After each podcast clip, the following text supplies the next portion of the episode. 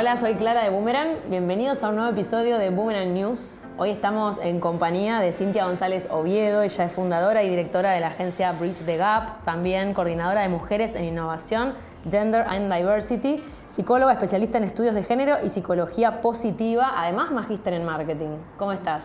Bien, muy bien, gracias. Bienvenida. Por convocarme. Bienvenida a este espacio y hoy un poco el tema que nos convoca y que nos interesa hablar con vos es las disparidades de género ¿no? en los ambientes laborales y en un montón de otros lugares, pero sobre todo hablando de los espacios de trabajo. ¿no? Em, ¿En qué medidas vos considerás hoy que las problemáticas de género son o no una prioridad en los trabajos? Son una prioridad porque tienen que ver con la igualdad de oportunidades eh, y la justicia y el derecho de las personas a, a, tener las mismas oportunidades y que eso, que su género no los condicione. Pero creo que todavía falta para que sea una prioridad real de las organizaciones. Si bien hay un avance importante, yo creo desde hace dos años en esta parte, eh, y además Argentina es un país que lidera este, cuestiones de género, o sea, es un referente en, el mundo, aunque no parezca, en América Latina nos... Eh, como que eh, impulsamos algunos movimientos y después América Latina se va sumando al resto de los países, pero todavía falta para que haya hay movimientos, pero todavía falta un poco más. Bien, ¿y cómo ves, viendo este avance tan rápido en estos últimos años, cómo se puede llegar a seguir desarrollando ¿no? en un futuro? Bueno, creo que hay, eh, hay todo una, hay un montón de iniciativas eh, de organismos internacionales, de, de, empezar a ver que esto trae además desarrollo económico, no solo de los países, sino de las empresas, que eh, los equipos de trabajo diversos, sobre todo con eh, diversidad de género, eh, tienen hasta un 20% más de productividad, de rentabilidad, de creatividad. Y otra cosa que también, eh, según el estudio McKinsey, por ejemplo, dicen que las empresas con diversidad, sobre todo en los puestos de dirección, diversidad de género, son siete veces más innovadoras que el resto. Y la innovación hoy es un factor fundamental de supervivencia y de competitividad de las empresas. Entonces creo que por ese lado eh, no debería ser la única razón, pero creo que por ese lado se están impulsando un montón. Eh, además está toda la agenda de sustentabilidad eh, vigente y cada vez con más fuerza, en el sentido de que necesitamos crecer económicamente, pero de manera sustentable, que el mundo no puede seguir consumiendo y produciendo de la forma que lo viene haciendo, porque eso no nos va a llevar a ningún lado. además, el movimiento feminista también impulsa muchísimo la agenda y en un mundo globalizado o sea, el Me Too que sucedió en Hollywood impactó en todo el mundo e impactó también en todo lo que tiene que ver con eh, el acoso sexual en, las organizaciones, que era algo que, de lo que no se hablaba y se empezó a modificar eso, a decir, bueno, esto, esto sucede eh, y las empresas, en mi experiencia con algunos clientes, bueno, eh, se ponen a articular esto porque también es un riesgo. las empresas que no manejan bien estos factores se convierten en riesgosas por reputación, por pérdidas económicas, por temas de imagen y sobre todo también por riesgos con los recursos humanos. Entonces instalan eh, metodologías, protocolos de prevención y erradicación de estas situaciones y eso siempre tiene que venir acompañado de cambios en la cultura, porque las políticas si no quedan en un papel y para que se ejecuten realmente las personas deben creer en, en esas políticas y deben dejar de reproducir determinados comportamientos, sancionar otros, tener en claro cuáles son los no negociables, cuando estás en alguna situación incómoda de poder decir y que sea algo muy avalado por la cultura, una respuesta muy común que yo siempre digo, bueno, en esta empresa no hablamos así, en esta empresa, no, como una respuesta corporativa, en esta empresa no toleramos, porque a veces por mi trabajo muchas chicas me escriben, a veces por vida me dicen, me pasa tal cosa, ¿qué puedo hacer para responder? Porque no quiero no responder, pero me cuesta mucho también responder. Son situaciones muy incómodas y, bueno, hay algunas estrategias y tácticas, pero por suerte cada vez más empresas están instalando estos protocolos porque hasta es un consejo legal que les dan. Sí, hay mucho miedo, ¿no? A decir lo que nos pasa, a veces a, como manifestar lo que nos está pasando si hay una situación incómoda, como el miedo a avanzar dentro de una empresa, por ejemplo. Y además que, que durante mucho tiempo se han naturalizado, no situaciones como muy grotescas, pero sí micro situaciones han sido muy naturalizadas, ¿no? Como que es parte de, como que son las reglas del juego. Eh, y esto es lo que fue empezando a cambiar, pero por un cambio social, y el cambio social va impactando al interior de las organizaciones eh, y se han encontrado como sin respuesta. Entonces ahora se están construyendo esas respuestas Eh, y bueno, nosotros, por ejemplo, estamos trabajando actualmente con un, con un cliente donde hubo una situación, chicos muy jóvenes y chicas muy jóvenes, en, en, área de tecnología donde las chicas eran muy poquitas y los varones eran muchos, una situación extralaboral. Eh, y eh, las chicas, una chica en particular había dejado de ir a comer, durante muchos meses dejó de ir a comer al comedor. Entonces, bueno, en base a eso eh, trabajamos eh, haciendo un diagnóstico, trabajamos viendo qué es lo que sucedía y cómo podíamos desarticular. Y sobre todo que el hecho de, a veces las empresas dicen, bueno, se, despide a tal persona y eso no cambia eh, la cultura que, que, ya está construida, entonces hay que trabajar también con los equipos, con la cultura, hacer un diagnóstico de esa organización puntual, de qué comportamientos se están avalando y qué cosas a veces las personas sienten que no es algo malo y que lo tienen naturalizado.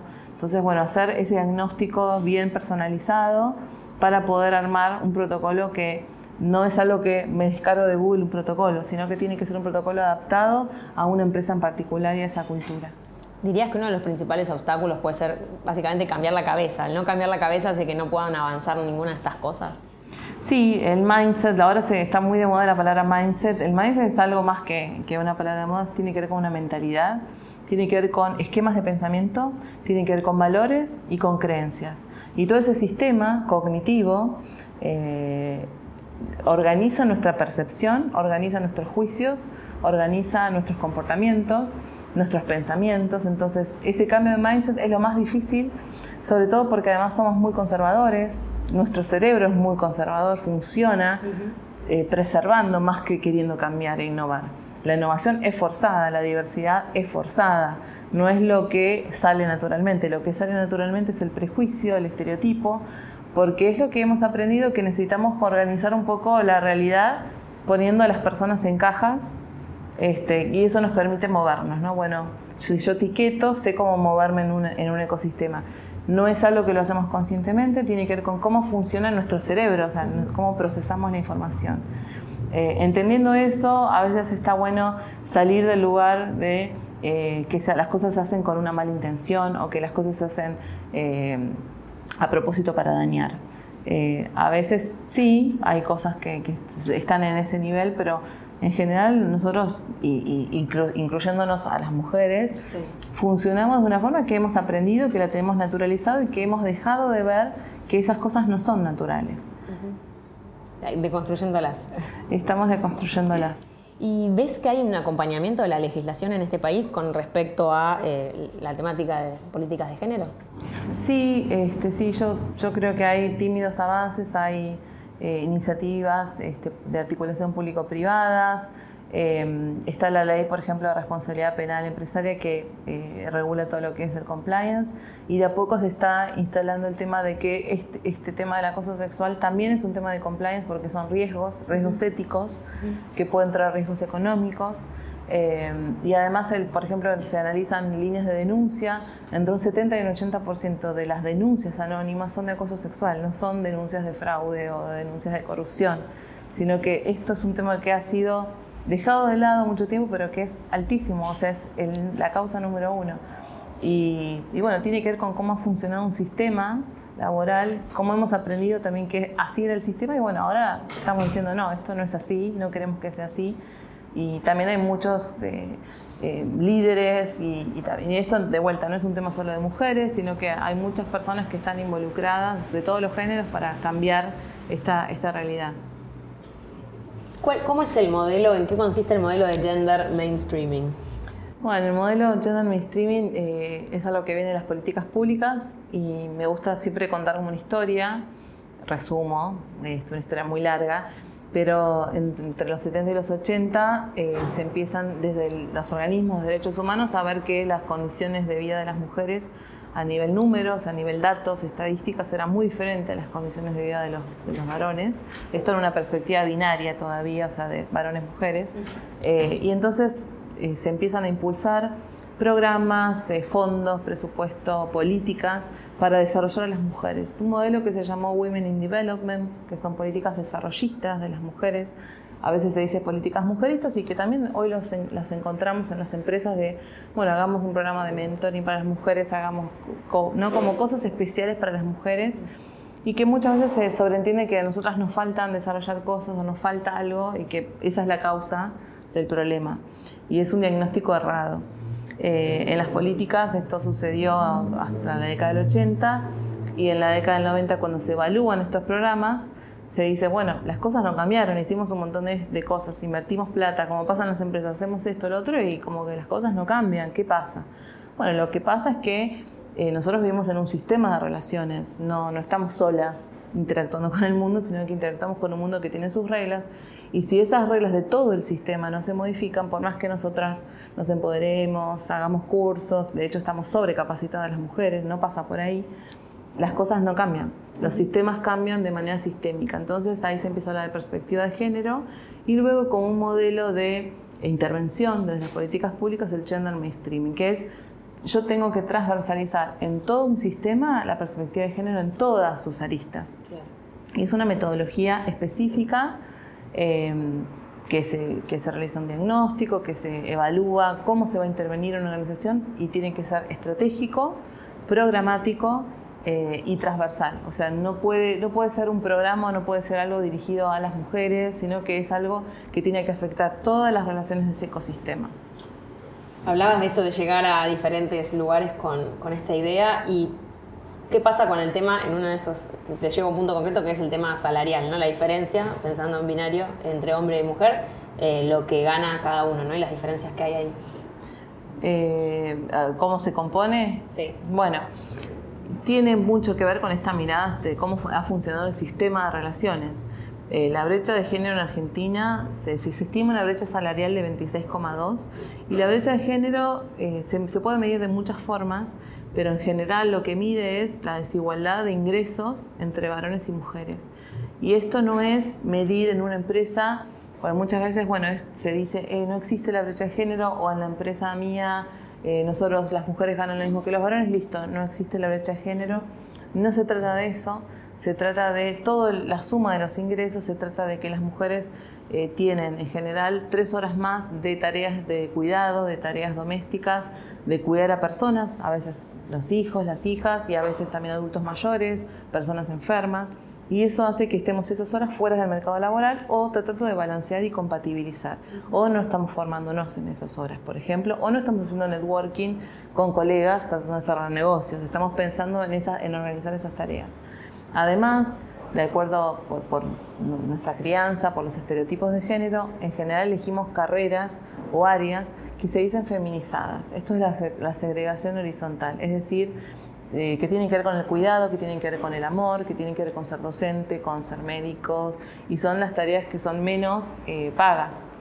Eh, y en general el juego mismo de, las niñas, cuando se estimula eso, se desestimula y no se exploran otras, otras áreas de construcción, de tecnología, de las ciencias, que bueno, ahora hay un montón de programas para fomentar eso porque desde el juego mismo, por los estereotipos, sin quererlo, a veces este, los, padres mismos los vamos desalentando. Eh, y después otra de las causas es que bueno, trabajamos en, los sectores menos dinámicos de, la economía, en estas tareas feminizadas, eh, y que los estereotipos de género mismo también nos van coartando posibilidades de ascenso y de promoción. Porque, por ejemplo, las mujeres, eh, en nuestro relato, esto estamos hablando de generalizaciones, ¿no? Cuando contamos nuestros logros, es como que contamos, siempre atribuimos el éxito a factores externos. Y los varones no, eh, en general, de vuelta, o sea, hay excepciones, pero en general eh, se atribuyen el éxito a factores internos, o sea, yo logré esto. Eh, se suele sobreestimar la capacidad de un, de un candidato varón, por ejemplo, en la selección, y subestimar la de las mujeres. Eh, de hecho, siempre una frase muy común en selecciones, bueno, este pibe promete, ¿no? Como su, todo su potencial, todo lo que va a venir, todo lo que va a traer y cómo se puede desarrollar este varón. Y en general las mujeres la posición es, bueno, contame por cuáles son tus logros hasta acá para que me convenzas de que yo, este, o sea, es una referencia al pasado, ¿qué hiciste? Y en el otro sentido es una referencia al futuro. Bueno, esos son algunos de los muchos sesgos que tenemos y todo esto va generando condiciones este, que, que no ayudan. De hecho, también las tareas de oficina, eh, todo lo que es para mostrarse, para venderse, para mostrarse como alguien como con potencial, en general las hacen los varones y las mujeres hacemos tareas que no son de mostrarnos, eh, porque la modestia, ser humildes, es un valor femenino, es un valor de, bueno, como ser elegantes, ¿no? como no llamar la atención. Eh, y, todas esas cosas van creando pequeñas significaciones que van construyendo una serie de relaciones, de modos, de comportamientos, de mindset, de vuelta. Y esto, bueno, eh, la brecha de género se compone de todos esos componentes, de, todos, de todas estas razones. ¿Cómo se compone el tema de la diferencia en la brecha salarial ¿no? entre mujeres y varones en el país? Bueno, hay, muchas brechas de género. La brecha salarial mide la brecha de ingresos eh, de las mujeres, no solo de los salarios. No es eh, solamente el salario de un, de un varón comparado a una mujer en un mismo puesto. No es eso, eso es un indicador de una empresa nada más sino que la brecha de género se compone de eh, toda la suma de los ingresos y, por qué de género, porque el género afecta justamente las, distintas oportunidades, va generando eh, distintas razones de que los ingresos van a ser muy dispares. Por ejemplo, las mujeres trabajamos menos cantidad de horas eh, en el mercado productivo porque tenemos que compatibilizar con tareas de cuidado, la maternidad, cuidar eh, enfermos, en general adultos mayores también son las hijas mujeres las que se ocupan de todo eso. También trabajamos en, las, áreas menos competitivas, menos dinámicas, porque eh, como nos criamos con determinados estereotipos de género, tendemos a elegir o construir nuestra vocación en relación a áreas femeninas como eh, salud, educación, o sea, todo lo que tiene que ver con el cuidado. Esto es lo que está reforzado socialmente y elegimos eso de vocación porque bueno, es lo que vemos y, son los modelos de rol que también tenemos. Eh, y además, eh, otra de las razones tiene que ver con los estereotipos en los trabajos, que van limitando las oportunidades de ascenso, de crecimiento, y las mujeres nos vamos encontrando con distintas barreras, nos interpreta que una mujer quizás no promete tanto que un varón porque va a ser madre, porque este, cuando sea madre no le va a interesar el trabajo, porque, mm, bueno, se asumen un montón de cosas eh, que hacen que se limiten las posibilidades de las mujeres iba justamente a eso, un poco también todo esto impide llegar a posiciones de liderazgo para las mujeres, ¿no? En general, en las empresas, en la política, en diferentes sí. ámbitos. Bueno, este es el concepto de techo de cristal, este que, que, se suele mencionar mucho, que tiene que ver con distintos factores, distintos sesgos, creencias que circulan, que hace que no se interprete, eh, no, se, no se aliente de la misma manera a, promocionar mujeres que varones. Eh, yo, a mí siempre me gusta contar, bajar ejemplos. Eh, se hizo un estudio donde, bueno, cómo son las familias de las CIOs, que siempre son muy pocas, en, los países más menos, y en general las familias de las CIOs tienen una pareja de su mismo nivel jerárquico y tienen personas que, personal contratado para cuidar si tienen hijos o hijas. Y la familia de los CIOs en general tienen una pareja que no trabaja, que es una mujer que tiene es un factor de éxito, un varón que tiene hijos, aparte que tiene tres hijos y que vive en un country. Eh, y que no desarrollan su carrera. Entonces las familias también hablan mucho de cómo está estructurada la sociedad para llegar a lugares de éxito y qué cosas las mujeres tenemos que sacrificar si queremos llegar a esas posiciones. Eso no debería suceder para, por ejemplo, yo entro a un trabajo nuevo, ¿qué, tan importante para vos es alguien que entra a una empresa el tema del género? ¿Ves que es algo que está ahí como para alguien presente o no? No, yo creo que hoy no está muy invisible todavía. Eh, sí, se hacen charlas, pero se habla de la importancia de esto, pero como que todavía no, no está incorporado a un nivel de verlo tan palpable todo el tiempo. Está bastante invisible. Eh, todavía tenemos que atravesar como ese objetivo de visibilizar y desnaturalizar porque seguimos reproduciendo, nos pasa a todos, yo también lo he hecho un montón de veces, de reproducir automáticamente eh, creencias, formas o interpretaciones. Después me paro y digo, no, la verdad es que acá apliqué un sesgo, no me di cuenta. Eh, y bueno, este, no, de vuelta no es la mala intención de nadie, sino que es cómo hemos aprendido que las cosas eran y cómo nos, nos hemos criado. Diría que también se complementa con equipos de recursos humanos, tal vez que no tienen un enfoque en esto. Eh, sí, el entrenamiento en sesgos de recursos humanos es fundamental. Eh, es una de las áreas para mí principales hoy donde debe haber políticas, eh, entrenamiento en sesgos, eh, entrenamientos realmente profundos en sesgos, entender de qué se trata para dar igualdad de oportunidades a las personas. Hay un montón de, experimentos que cuentan de, por ejemplo, una orquesta donde se empezó a instalar como la selección ciega, donde no se sabía, eh, eran iniciales y también no había foto. Incrementaron 25% de las mujeres en la orquesta y eran como la misma muestra, pero cuando esa muestra tenía nombre y foto, se seleccionaban 25% menos de mujeres. ¿Y mm, cómo puedo yo desde mi lugar en una empresa eh, promover un espacio, un espacio más inclusivo, tal vez, eh, aunque sea dentro de un propio equipo, ¿no? algo más cercano? Bueno, esto, esto está pasando un montón. Yo siempre digo, hay muchas chicas, sobre todo de determinada edad, que están con muchas ganas que, o que son feministas y quieren llevar la agenda. También pasa con a veces con gerentes, varones que tienen hijas feministas. Esto está pasando un montón. Dicen, no, la verdad es que me, me, me, pongo a pensar y como que me doy cuenta. Eh, pero los esfuerzos individuales sin presupuesto, sin eh, apoyo político, son muy difíciles. Eh, la urgencia, la agenda siempre pasa por otro lado. Entonces yo siempre lo que recomiendo es buscar apoyo político, tratar de traccionar un poco en una advocacy interno de, bueno, esto es importante y de establecer que esto es el sentido de la urgencia. Cuando un tema se instala en una empresa que es urgente, van los recursos, van los esfuerzos y todos vamos ahí. Cuando se considera que, es que no es importante y que es algo que, bueno, lo hacemos, sí, hagamos alguna acción, eh, entonces, establecer el sentido de la, urgencia es fundamental para un cambio. Perfecto, Cintia. Bueno, eh, comentanos dónde podemos encontrar tu trabajo, en las redes, dónde se puede uno contactar con vos. Bueno, nuestra página es bridgethegap.com.ar. El nombre es porque hay muchos gaps, brechas, este, que, que tienen que ver con el futuro del trabajo, con todas las nuevas tendencias.